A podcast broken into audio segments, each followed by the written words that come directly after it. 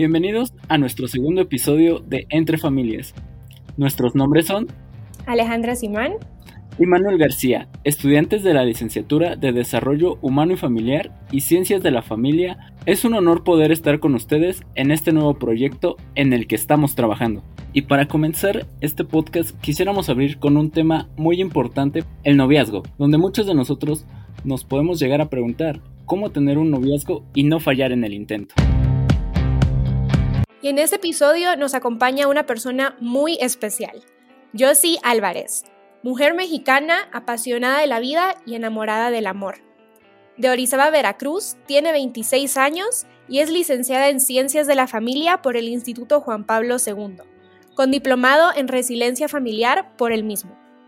Tiene una certificación en Teología del Cuerpo por el Theology of the Body Institute en Filadelfia un Fertility Care Practitioner del Creighton Model Sistema de Monitoreo de la Fertilidad y Planeación Familiar Natural por el Instituto Pablo VI de Omaha, Nebraska. Es co-host del podcast Amar Así, consultora, conferencista y profesora de formación católica de niñas de preparatoria.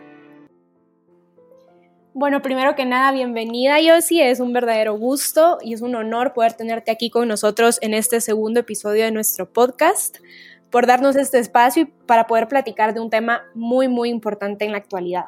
No, hombre, gracias. Gracias, gracias por la invitación. Es un honor para mí estar aquí.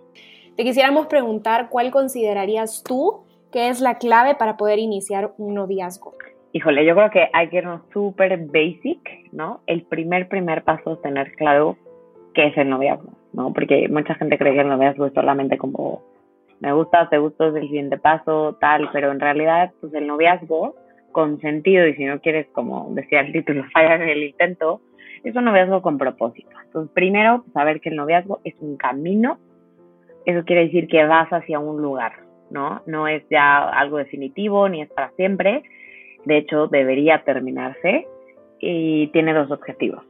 El primero, que es el más importante, aprender a amar, aprendes de ti, aprendes del otro, aprendes eh, qué es lo que te gusta, qué es lo que esperas, aprendes a comunicarte, o sea, el aprendizaje en el amor. Y el segundo, no menos importante, es el discernimiento o la elección, o sea, preguntarte si esta persona es la persona con la que quieres rifarte o jugarte la vida, ¿no? Entonces, teniendo claro esto, puedes empezar un noviazgo con sentido, Obviamente puedes empezar un noviazgo como tú quieras, pero yo pienso que esta es la clave, tener claro el propósito. Y una segunda cosa sería estar dispuesto a ser tú. O sea, en una relación en la que vas a entrar ya a este tipo de compromiso donde sales con una persona para conocerla, justo como es un momento para discernir, para elegir, pues más te vale que estés dispuesto a ser tú mismo y a ver al otro también por quién es, ¿no? Creo que es una clave básica. Ay, no, muchísimas gracias. Y es que justo, o sea, como tú decías, ¿no? O sea, eso de, del propósito, no es un, eh, solo porque me gusta, pues estoy con él o estoy con ella, sino eh, realmente entender, ¿no? O sea, qué implica también un noviazgo que es y, y pues para qué estoy aquí, ¿no? O sea, cuál es el fin también. Ok, y justo siguiendo este hilo, me gustaría preguntarte, ¿cómo saber que el noviazgo es saludable? Híjole, otra gran pregunta. A ver, saludable, una relación saludable de noviazgo o no de noviazgo, precisamente eh, creo que tiene algo en común y es la seguridad con la que se sienten las dos partes. O sea, un noviazgo saludable es un noviazgo en el que te sientes muy seguro de ser tú, te sientes con esa libertad de poder ser tú donde te sientes afirmado. No hay nada peor en una relación de pareja, pero tampoco en una relación de amistad, pero bueno, la de pareja peor que estar todo el tiempo con la angustia de si esa persona piensa en mí, no piensa en mí, está conmigo, eh, me elegiría otra vez. O sea, no, un noviazgo sano te da paz, te hace sentir seguro, te sientes a gusto siendo tú, pero también sabes que puede ser mejor. Creo que también esto es algo muy sano en el noviazgo. O sea, sé que puedo ser yo, pero quiero porque la relación de alguna forma me empuja a ser mejor, a ser mejor para mí, a ser mejor para el otro. Y también eso es como algo muy propio del amor, ¿no? Entonces, sobre todo en, en, en una versión, pues como es el noviazgo, donde no es que ya lleves 40 años de casado y te pudiste eh, pues, como que relajar, ¿no? No, no, no, en el noviazgo tiene que haber crecimiento, tiene que haber pues, subida, ¿no? Como ir para adelante, sacar la mejor versión de los dos y que los dos se sientan seguros, tranquilos y a gusto en esa relación, diría yo. Súper, muchísimas gracias. Yo creo que justo las personas que estamos iniciando un noviazgo o que están considerando hacerlo, es un factor clave el tener esta, esta luz en el camino de decir, primero que nada, tú tienes que encontrar la paz, te tiene que empujar a justo seguir adelante. Me encantó, muchísimas gracias. Oye, yo sí, y justo con lo que nos decías de, pues, esa importancia de la confianza, ¿no? De la paz y pues de ese crecimiento entre las dos, pues, personas de las dos partes. ¿Crees que esa es como la clave para tener un buen noviazgo? ¿Crees que hay otros eh, puntos importantes para poder tener una relación? A ver, yo creo, podríamos hablar de muchísimas cosas, ¿no? Yo estoy aquí diciendo como lo que más me ocurre de experiencia, estudio, tal, pero bueno, ahorita pensando claves eh, para una muy buena relación de noviazgo son la comunicación, la transparencia y autenticidad de la que hablé justo antes y el conocimiento profundo de los dos. Entonces, la comunicación. La comunicación no basta nunca, jamás en ninguna relación que sea logística como la que tienes con un jefe. O sea, te pido esto, me resuelves esto, me entregas aquello, ¿no? La comunicación en una relación afectiva tiene que ser una comunicación donde se conecten y donde haya un diálogo de corazón a corazón. O sea, sé lo que pasa en ti, tú sabes lo que pasa en mí, puedo extenderte lo, lo que necesito o lo que estoy esperando. También te puedo externar cuando algo no salió como yo esperaba o cuando yo estaba esperando otra cosa de ti y no pasó, ¿no? Desde el amor, desde la compasión y no desde el reclamo. Yo creo que eso es una muy buena comunicación y aunque en el noviazgo, obviamente, dependiendo la etapa en la que estás haciendo distinto, es básico, ¿no? Comunicar en clave de conexión. Luego, la transparencia y la autenticidad. Finalmente, como decía, en el noviazgo estás haciéndote la pregunta más importante de tu vida. ¿Es esta la persona con la que quiero jugarme la vida? Entonces, tienes que saber quién es esta persona y esa persona tiene que saber también quién, es, quién eres tú. Es muy propio del amor y del proceso del amor que cuando estás enamorado y vas comenzando y tienes todas las hormonas a flote y toda esta reacción como bioquímica, idealizas a la otra persona y la otra persona te idealiza, porque también es verdad que solo sacas como tus trapitos limpios, ¿no? Como que los sucios los vas dejando como, como escondidos. Pero, aunque esto es algo que a lo mejor no podemos controlar tanto, sí podemos tratar de maquillar o tratar de, de pues sí, de fingir incluso un poquito, ¿no? Por por buscar que el otro nos escoja o por buscar que el otro esté ahí. Y ahí ya si eso pasa en el noviazgo, pues fatal, porque entonces no toda la vida vas a poder fingir y no toda la vida vas a poder decir que te gusta por decir algo. Es que pueden ser cosas tan tontas, ¿no? Eh, para compartir un gusto común en comida, yo qué sé. Bueno, algún día va a salir que no fue así, pero hay cosas todavía mucho más profundas. Entonces, autenticidad de transparencia, ser tú y también porque quizá lo hablaremos más adelante, pero es un foco rojo el que no te puedas sentir libre de ser tú en una relación. Y la última parte que había dicho como de clave, el conocimiento, el conocimiento personal. Obvio esto tiene que ver con la comunicación y con la transparencia, pero yo estoy hablando como de esa intimidad que se comparte en una relación donde yo me revelo a ti y tú te revelas a mí. Ya no solo en un sentido de me gusta esta comida o estos son mis hobbies. No, el noviazgo justo es un momento en, el que descubres los sueños, las ilusiones, los miedos, eh, pues lo, no sé, las incluso tristezas que ha habido en la vida de esa persona, sus expectativas para su vida y proyecto como familiar. Eh, sí, o sea, hay un proceso, ¿no? Donde se va abriendo una intimidad que no es solo física, y esto es también muy importante.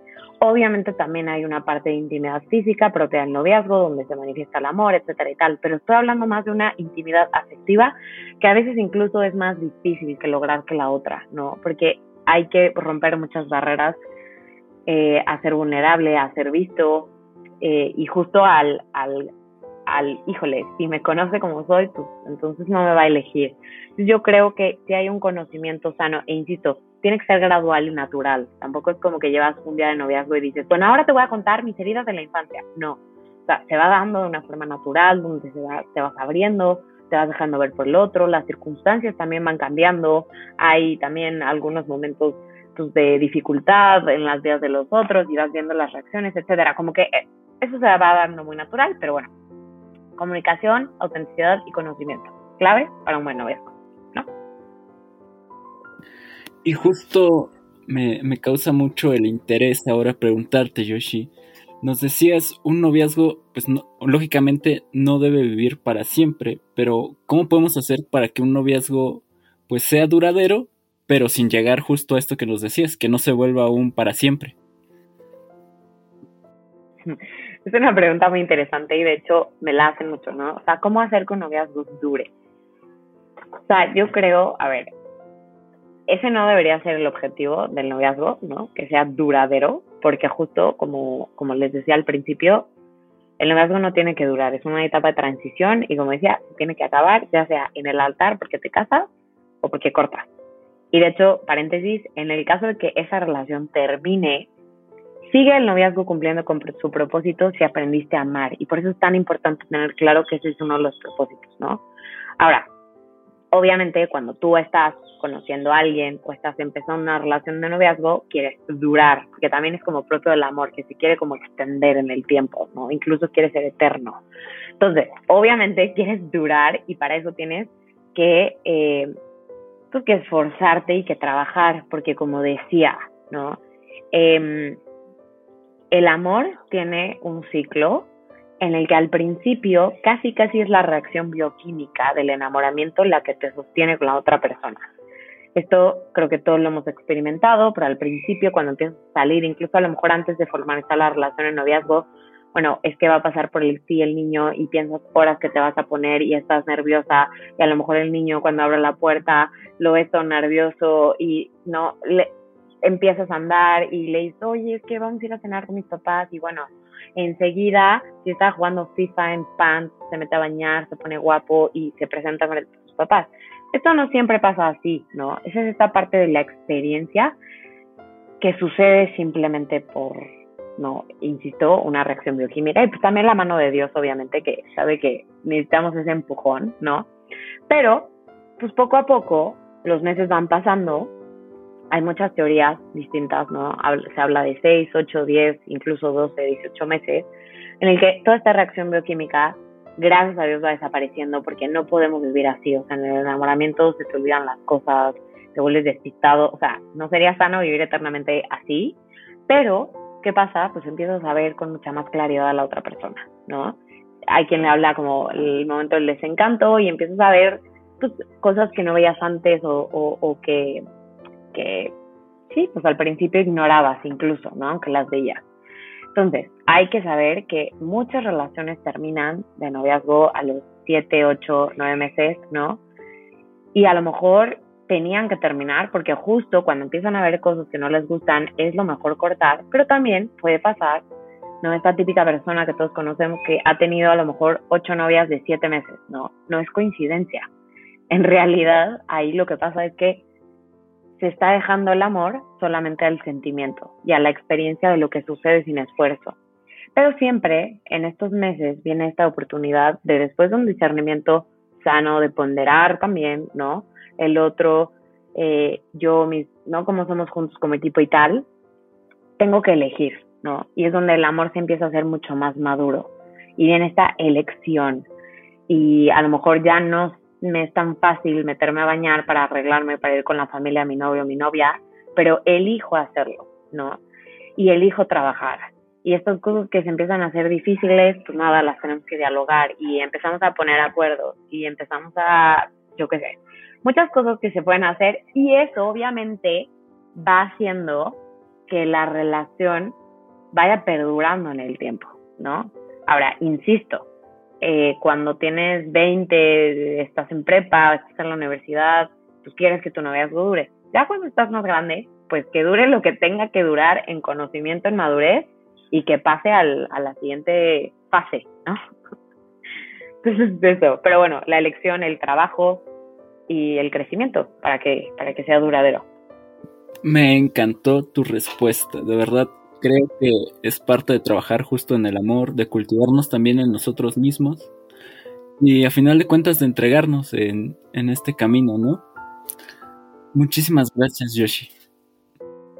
No, sí, y me encanta, me encanta cómo explicas esa importancia de, de entender la profundidad de que todo noviazgo exitoso, o sea, todo noviazgo eh, sano, siempre debe terminar.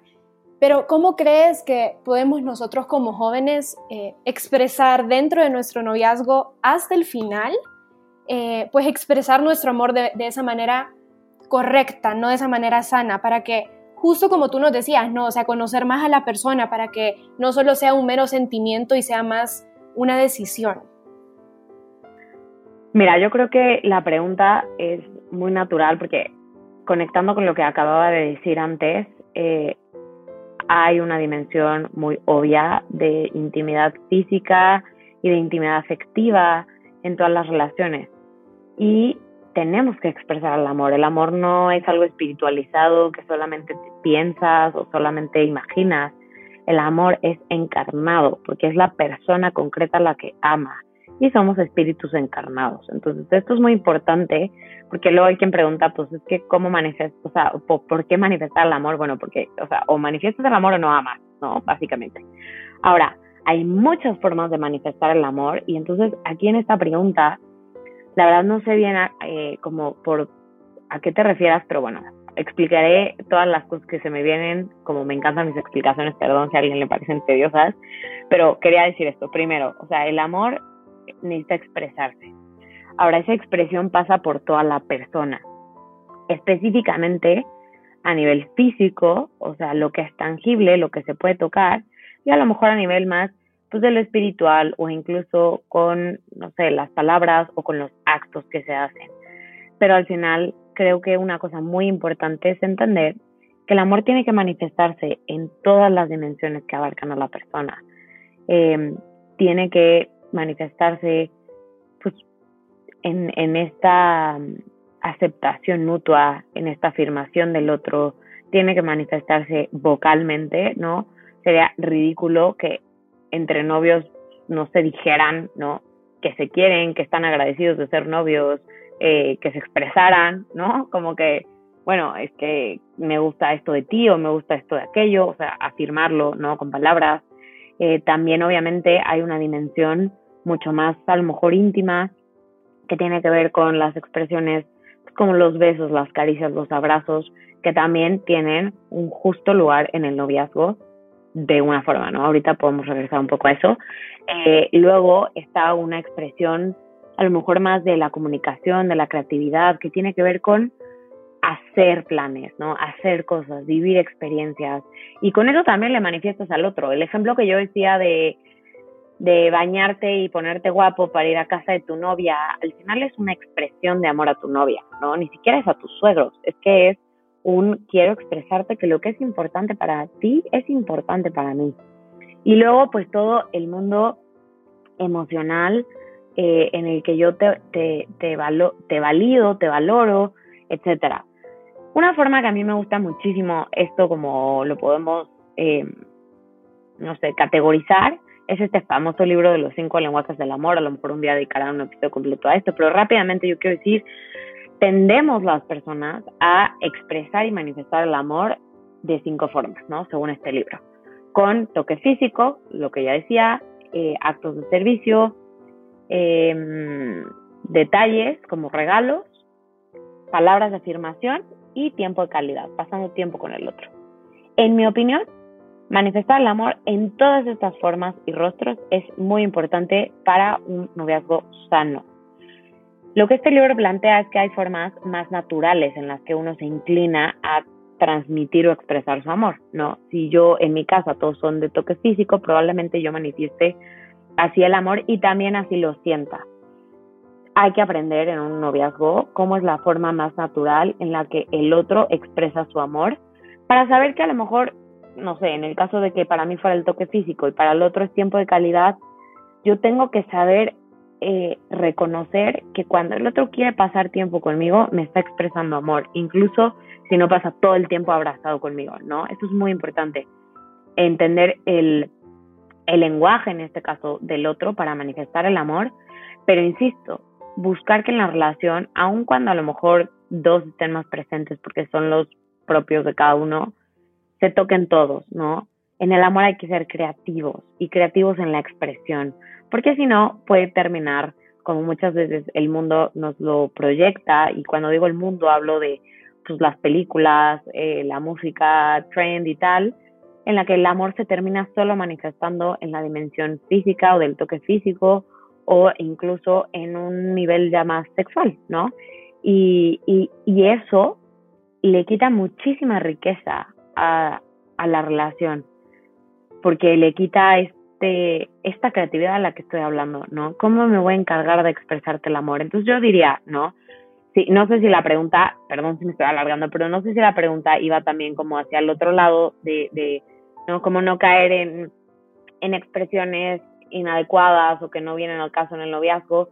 Yo diría, primero, teniendo en cuenta que todas estas formas son en las que se puede expresar el amor y luego en la parte de la esfera física, ¿no? Que tiene ya más que ver con los besos, las caricias y tal, la supremacía del amor, ¿no? Saber siempre que el amor no es que yo sienta bien o yo me sienta feliz, es la elección del mayor bien del otro, donde el otro tiene que siempre sentirse amado nunca un medio, sino siempre un fin. Y entonces toda mi energía y todo mi goal es afirmar al otro en mi amor, ¿no? Y custodio el deseo de amar más y mejor a esa persona todos los días. Y si alguna de mis expresiones de amor no está custodiando ese propósito, entonces quizá no es la forma correcta. Ay, no, wow, se me puso hasta la piel chinita. Qué no sé si iba por ahí, Ale, la, la, pregunta. Sí, perfecto, de verdad perfecto. Siento que te hace entender mucho de esa como importancia de escuchar al otro, ¿no? De escuchar cómo expresa su amor, como tú decías. Pero también, o sea, respetar a la otra persona porque la y porque lo amo, ¿no? Y no, me encantó, me encantó cómo lo explicaste, de verdad, mil gracias. Justamente encaminándonos un poquito justo por esta línea, me gustaría preguntarte, Yoshi, ¿tú cuáles crees que son los errores en las relaciones actuales? Porque como bien nos dijiste, creo que pues mucho de, este marketing, tal vez del amor que hay detrás de Hollywood, de las canciones, como nos decías, a veces entorpecen un poco nuestra visión. Totalmente. Totalmente, y la verdad lo peor es que esa es nuestra formación en el amor, porque es muy carente la formación en el amor que tenemos. Incluso cuando se habla de educación sexual y tal, si no es una educación en el amor, tampoco satisface el corazón. Entonces, creo que los errores son muchos. A ver, eh, y, quiero decir que soy la primera en caer y comprarme esas proposiciones de Hollywood también, para que no crean que lo digo desde un pedestal, pero habiéndolo vivido en, en propia carne, creo que el primer y gran error es confundir el egoísmo acordado o tolerado entre dos partes como amor, ¿no? Em, al final el amor no es una transacción y no es una no no se vive desde un condicionamiento. Te quiero tanto en cuanto haces tal o mientras esté feliz contigo esto o mientras yo que sé reciba tal o sienta esto, entonces te amo. Eso al final es muchas formas de hablarle a un egoísmo, donde yo me busco a mí a partir del otro en lugar de buscar al otro, ¿ok? El amor te saca de ti para encontrarte con el otro y el egoísmo como que pasa al otro para encontrarte a ti, ¿no? O sea, como para, pero se lleva entre las patas al otro, pues. Entonces, ese es uno de, los primeros errores y eh, de este yo creo que se desprende mucho el confundir el amor con el placer, no solo el placer físico, entiéndame, el placer como bienestar, o sea, pues mientras esté feliz y mientras, ¿no? Como que, e insisto, al final el enamoramiento te hace sentirte feliz y como te da un estado de bienestar, ¿no? Y empiezas a cantar y te, y te despiertas con más energía y ves como más colores en la calle, es propio el enamoramiento. Pero si yo solo permanezco ahí mientras yo me sienta así, entonces mi amor nunca va a madurar. Y Hollywood, pues al final no te habla de las dificultades, ni las películas generalmente terminan cuando se casan, entonces, pues pensar que ahí es cuando todo termina es un gravísimo error, porque las dificultades propias de la vida van a siempre existir y el amor maduro y auténtico es el que escoge, elige, trabaja, se sacrifica, ¿no? Que creo que también ese es otro error eh, muy actual en las relaciones, la negación del sacrificio. Está súper de moda escuchar hablar del amor propio, el amor propio, cosa que sí es verdad, estamos llamados a amarnos, pero es un amor que no se queda en mí, sino un amor que cuando es sano te lleva a darte a otros.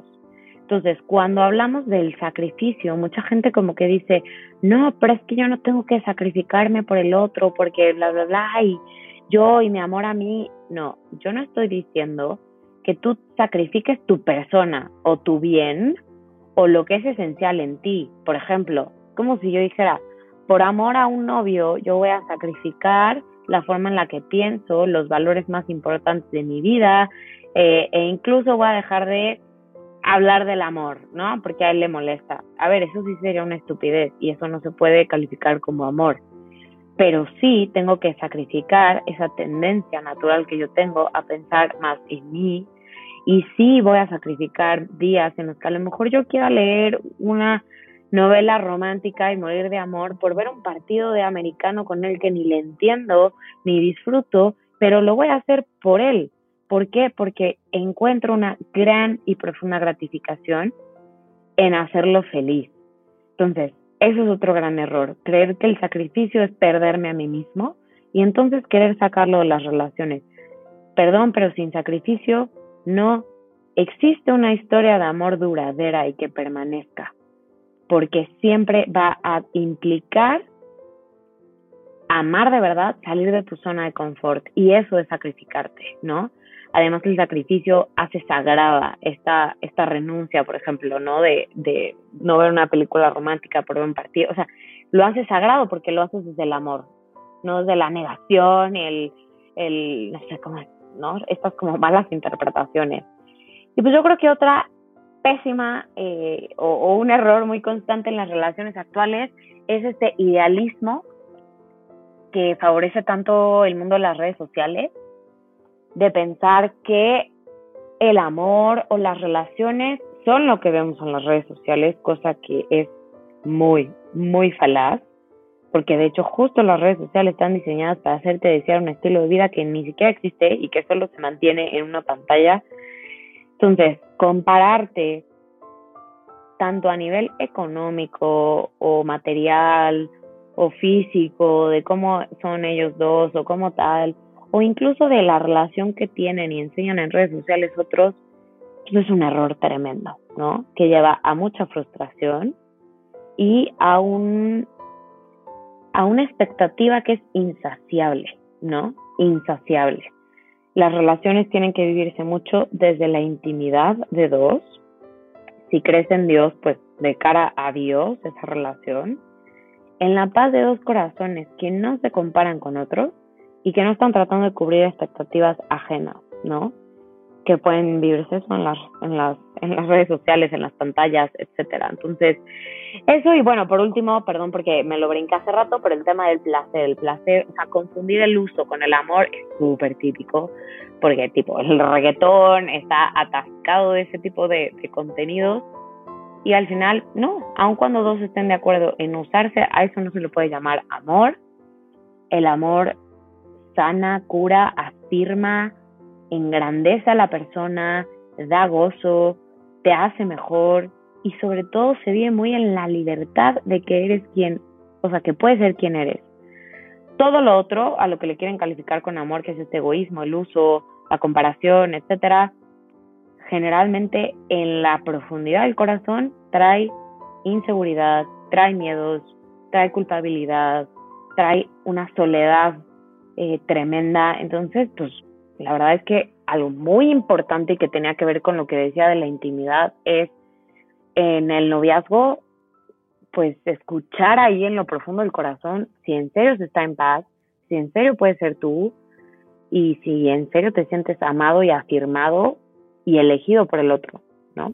Wow, de verdad, muchísimas gracias. Creo que mencionaste los errores que más se cometen, entonces, de verdad, muchísimas gracias. Es una muy gran, gran, gran respuesta. Yoshi, te agradezco muchísimo. Eh, ahorita que nos hablabas de estos errores actuales, eh, pues nos abre como paso esta nueva pregunta de cómo crees que podemos identificar como esos eh, green flags y esos red flags de aquí sí, aquí no, en pues nuestras relaciones de noviazgo. ¿Qué nos dirías? Uf, eh, a mí es un tema que me encanta, el de los focos, o bueno, aquí le hablan banderas, pero yo siempre hablo de un semáforo que tiene focos. Y me gusta mucho porque mm, sí creo que en todas las relaciones hay focos, porque se componen de dos personas que son em, imperfectas, que tienen sus propias historias, heridas, condicionamientos, etcétera, pero definitivamente hay focos eh, que son verdes, otros que yo llamo son amarillos, yo aquí no me lo preguntaron, pero metería los amarillos, y luego están los rojos. ¿Y de qué depende el color de los focos? Bueno, volviendo un poco a lo que explica del proceso del amor, es muy común que cuando el enamoramiento va bajando, se empiezan a prender y prender y prender focos. Aquí tienes una oportunidad muy grande en una relación de categorizar, digamos, estos focos con mucha honestidad en este semáforo. Para mí, la bandera o el foco verde son todas esas cosas que no te gustan en la otra persona, pero que honestamente son súper accidentales para ti, tu relación, y que implican más bien como renunciar a una expectativa ilusa. ¿Qué quiero decir? A lo mejor un green flag es que del otro no baila y a ti te encanta bailar, ¿no? Y dices que triste, pero honestamente no podrías, eh, si hay muchas otras cosas buenas, por algo que no, es tan accidental y que a lo mejor bailarías con él una vez al fin de semana, vaya, y en pandemia una vez cada dos años, ¿no? Eh, en una fiesta, pues no vas a sacrificarte una relación. Entonces, los green flags, a lo mejor este es un ejemplo muy tonto, pero son todas esas cosas muy accidentales, eh, que a lo mejor son incluso más superficiales o que a lo mejor sí pueden ser un poco más de tradiciones o de expectativas, pero que no trascienden tanto. El foco rojo, y luego regreso al amarillo, pero el foco rojo es completamente distinto. No son cosas accidentales, sino como de la constitución o de la percepción o el modo de ver la vida de la persona o de solucionar las cosas o de expresarse o de existir literal y no son accidentales, afectan directamente a su persona, a tu persona y el día de mañana al proyecto de vida que pudieran tener juntos. Un error que cometemos mucho cuando estamos enamorados es pensar que los focos rojos o los green, perdón, los red flags solo nos van a afectar a nosotros. Pero si tú terminas casándote con esa persona, esas cosas también le van a afectar a tus hijos. Y eso es muy importante tenerlo. Ya sé que a los 20 puedes decir, ay, qué exagerada. Mis alumnos a veces me dicen eso. Digo, ojalá no peque de exagerada, porque nunca sabes cuando tu noviazgo dura más de 8 años, acabas casándote con tu sweetheart de prepa, y todos esos focos rojos que viste, no solo los pagas tú, porque uno cuando está enamorado dice, bueno, no me importa. No, lo pagan tus hijos también y todo tu proyecto de vida. ¿Qué son entonces estos red flags? cosas que realmente, primero, atentan contra tu eh, integridad física o emocional. Hay muchas formas disfrazadas de vivir violencia verbal, violencia física. Bueno, física no están disfrazada, psicológica más bien, eh, manipulación que no puedas hacer tú en tu relación, que tengas miedo de, de, de ser o no ser en una relación porque el otro aunque sea muy sutil, ¿no? Puede como violentar tu forma de ser. Obviamente cualquier tipo de abuso físico es un súper, súper rojo. Cualquier eh, especie de humillación, ¿no? Cuando una persona está herida, insisto, no tiene por qué ser una persona mala, pero una persona herida generalmente va a tender a humillar a, a la persona con la que está. ¿Para qué? Para sentirse pues, más grande o mejor o tal. Entonces, digo, todos estamos heridos, entiéndame, pero, pero herida no trabajada y no dispuesta a trabajar, pues al final puede caer mucho en la humillación. Y si tú te sientes humillado, te sientes menos, te sientes indigno, es todo lo contrario los frutos que el amor tendría que traer y por lo tanto es un súper foco rojo. Si hay incompatibilidad en los proyectos de vida, es un foco rojo. O sea, tú te sueñas a ti casado con una familia, hijos, tal, y etcétera, y la otra persona a lo mejor no cree en el matrimonio, no quiere tener hijos porque piensa que es una, como, como, le, o sea, como contaminar el planeta y una huella de dióxido de carbono y tal, y no quiere tener hijos y tal. Honestamente es un foco rojo, o sea, no es un accidental, no es lo mismo que el, el tema del baile. Al final son cosas que afectan directamente, directamente a ese proyecto de vida del que estamos hablando. Valores fundamentales, eh, que haya burla, ¿no? Porque tú profesas una fe y el otro otra o tal. No estoy diciendo que no se pueda en la disparidad de, de profesiones, pero que haya burla o que haya esta como ridiculización o tal. Y luego, pues, pues, la infidelidad, la verdad. Yo en el noviazgo diría, no tendrías por qué perdonar una infidelidad, eh, ni emocional, ni física, ni de un tipo, ¿no? Eh, bueno, esos son algunos como focos rojos. Ahora, dejé un poco, y que yo lo agregué a la pregunta, los focos amarillos. Eso tiene mucho que ver con lo que he dicho anteriormente. Hay cosas que sí no te gustan de la otra persona y que sí van a afectar tu relación siempre y tu futuro proyecto de vida, pero que no atentan directamente contra ti, a los que se pueden llegar a un acuerdo y a los que puedes aceptar y abrazar por amor a la otra persona. Y no estoy hablando de un amor ciego, ¿ok? Puedo decir cosas como, no sé, temas de familia política que son delicados o temas de, a lo mejor la otra persona es mucho más fiestera que yo, ¿no? No solo es que yo no bailo, es que la otra persona es muy fiestera, es muy social, es muy de estar con gente, híjole, yo no veía esto o es una persona muy aprensiva, se pone muy nerviosa para tomar las decisiones, le cuesta y quiere calcular todo y tal, y claro que me va a afectar. Eso me va a afectar hoy y en el futuro y a mis hijos. Pero es algo que quizá, además de que podemos trabajar y podemos acordar si la otra persona está abierta a hacer este trabajo, que eso es muy importante también, sí puedo elegir. Aquí lo importante es que yo no me haga menso. En el noviazgo no te tienes que hacer menso. Tienes que ser capaz de decir, Veo esos focos, pero los elijo. No con una falsa expectativa de, ay, un día va a cambiar. No, no, no. Si nunca cambia y siempre es aprensiva esta persona, la escojo, sí o no. Y eso también es la maravilla del noviazgo. O sea, el noviazgo es el mejor momento para decir no lo escojo. No porque seas una mala persona, no porque no merezca estar conmigo, sino porque yo con esto no quiero cargar toda mi vida. O justo por mi personalidad o por mi propia historia o por mis propias heridas, creo que sería muchísimo más difícil para mí que para otras personas elegir esto para siempre. Entonces, es muy importante abrir los ojos en las relaciones, ser muy honestos y algo que a mí siempre me sirve tener presente y por eso insisto tanto en que el noviazgo puede terminar en cortar, es que muchas veces cuando llevas dos, tres, cuatro, cinco años con alguien, dices, no, pero es que todo lo he vivido y siempre me ayudó pensar, bueno, voy a llorar, voy a sufrir, me va a costar muchísimo terminar con esta persona, pero que son cinco, seis, cuatro, tres años de noviazgo contra a lo mejor 35, 40, 50 que pueden ser de matrimonio, ¿no? Entonces, digo, esto me extendió otra vez, pero hablando de identificarlos, ¿no? No tener miedo, de, de verlos y ser valientes, ¿no? No, sí, súper, me encantó. Eso de, de, es mejor que fracases en un noviazgo, por así decirlo, a que pues fracase un matrimonio, ¿no? O sea, siento que es muy importante y siento que eso de, del semáforo que tú nos hablabas, creo que también te hace como entender no solo que te tenés que cuidar a ti dentro de esa relación o no solo te tenés que cuidar, tenés que cuidar a la otra persona, sino también como que encontrar ese balance, ¿no? Saber escoger, como tú decías, que sí, que no, no sé, me encantó.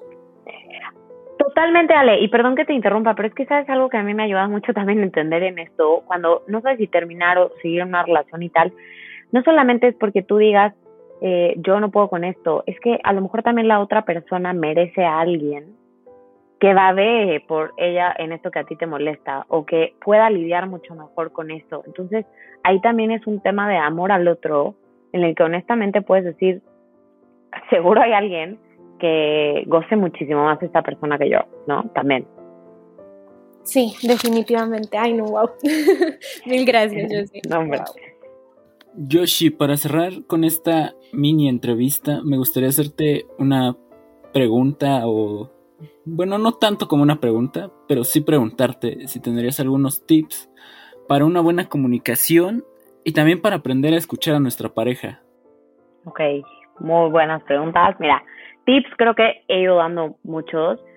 Entender la naturaleza del amor y su proceso es algo muy importante, pero eh, para ya como más la comunicación, la escucha y esto, yo creo que en el noviazgo es bien importante cuidar que haya espacios con otros, o sea, espacios de tu pareja y tú con, por ejemplo, la familia de él, tu pareja y tú con la familia tuya, tu pareja y tú con los amigos y tu pareja y tú con ustedes dos y ya, nadie más. Es muy importante que haya momentos en los que tú y yo vamos a comer y hablamos tú y yo solos. Eso es una muy buena forma de fomentar la comunicación real, porque hay muchas parejas que tienden a perderse como la socialité, ¿no? O que nunca en la vida pueden tener conversaciones, o sea, como importantes o de intimidad o de autorrevelación, porque nunca están solos, ¿no? Y no estoy diciendo que tienes que estar solo encerrado en un cuarto, para nada, ¿no? Pero poder ir a comer juntos, poder ir a caminar juntos, poder ir a correr juntos, poder tener estos momentos en los que, o sea, las circunstancias exteriores favorecen a que tú y yo hablemos, más allá de una cosa logística, de cómo estás tú y de cómo estoy yo, de lo que había hablado antes, ¿no? Ese es un tip, ¿no? Buscar esos momentos y ese balance tan importante. Luego, yo creo que también es importante formarse en el amor, formarse.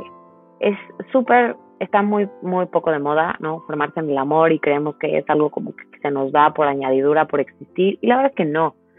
Para una buena comunicación, sí necesitas aprender herramientas, sí hay mejores formas de preguntar las cosas, sí hay, se ha estudiado tanto, ¿no? Y se, y se mete tanto, tanto de esto en las empresas, por ejemplo, para que la comunicación sea asertiva y no sea eh, de ataque, o para que no sea pasiva, o para que bla, bla, bla. Bueno, en el noviazgo es bueno formarse también en la comunicación, en herramientas para la comunicación, esto que habla de leer el libro de los lenguajes del amor o entender, ¿no?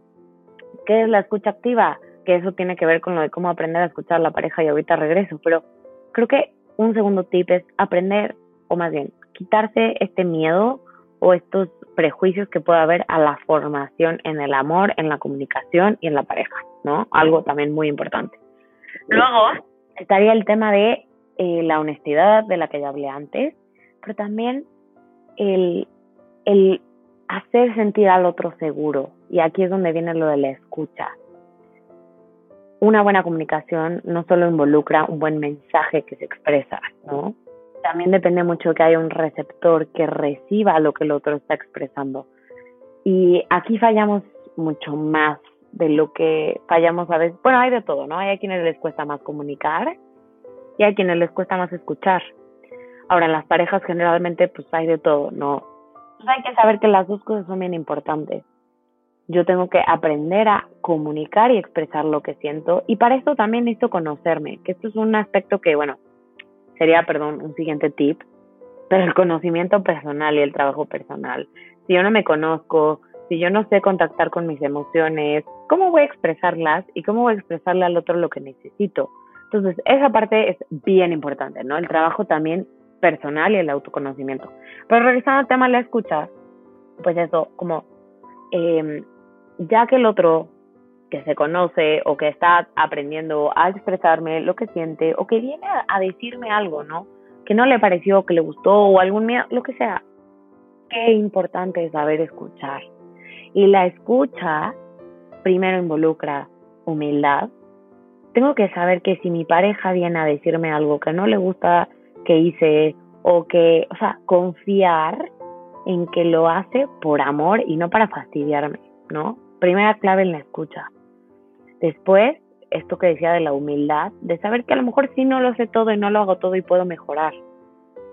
Y después, dejar que el otro realmente se exprese. Un gran error en la comunicación humana es que ni dejamos terminar al otro, ya estamos aconsejando, ya estamos justificándonos, ya estamos tal. A ver, no. La verdadera escucha implica que yo me pongo en modo receptivo, dejo que el otro exprese completamente lo que siente, no le niego lo que sienta, ni le nie ni le, no, o sea, lo valido, porque al final siente algo por, por, por, esté bien o esté mal, lo siente, ¿no? Y después ya prestarse a acordar, o sea, llegar a acuerdos, ¿no? Hablar, a externar también tu parte, etcétera. Entonces, digo, estos son algunos tips. Muchísimas gracias, de verdad. Creo que nos has abierto los ojos en muchas cosas y de verdad te agradezco mucho el estar aquí en esta entrevista. Sí, muchísimas gracias, yo sí, de verdad. O sea, creo que después de escuchar y profundizar un poquito de cómo tener un noviazgo exitoso, eh, consideramos que es un tema de suma importancia para la sociedad hoy en día. En especial, encontrándonos con tantos jóvenes que luchan por encontrar, por mantener un noviazgo sano, un, noviazgo puro y un noviazgo exitoso, ¿no? No sé, eh, yo sí, si hay un mensaje final que te gustaría dar eh, pues a nuestro público, algún mensaje final. No, pues yo solamente quiero agradecerles mucho por la invitación y la verdad también decirle a los que me escuchan, si hay una forma de vivir el noviazgo distinta a lo que todos estamos acostumbrados, donde te sientes libre, te sientes feliz, trabajas mucho, sí, pero por un amor que vale la pena. Y es todo.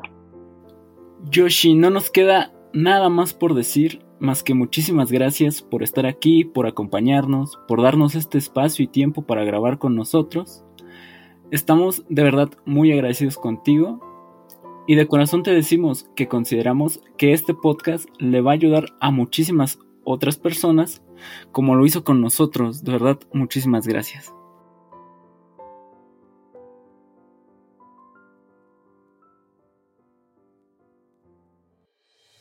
En nuestra sede, Ciudad de México, te comentamos las últimas novedades.